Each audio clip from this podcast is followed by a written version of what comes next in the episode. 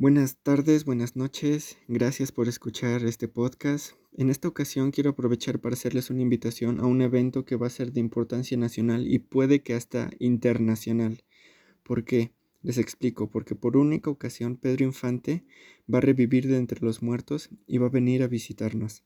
Sé que suena como una completa locura, pero les prometo que es completamente verdad.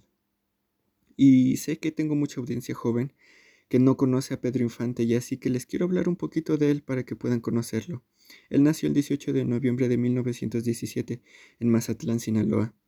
Sus padres tuvieron 15 hijos y él fue el tercero de toda esta familia.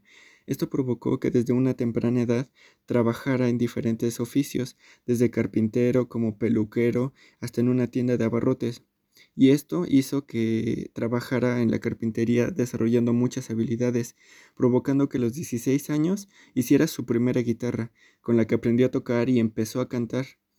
La gente descubrió su talento y lo invitó a, tocar en algunos bares, en algunas plazas en la ciudad, hasta que la gente eh, lo impulsó a tocar en una orquesta ya eh, de Culiacán, la orquesta de Culiacán.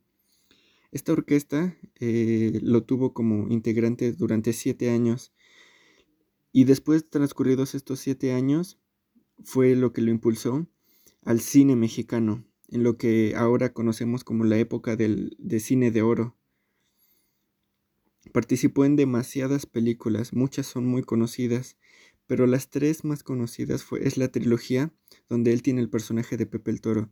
Estas películas son Nosotros los, los pobres, Ustedes los ricos y Pepe el Toro. Estas fueron las mejores películas con las que se dio a conocer, con las que obtuvo la mayor fama internacional.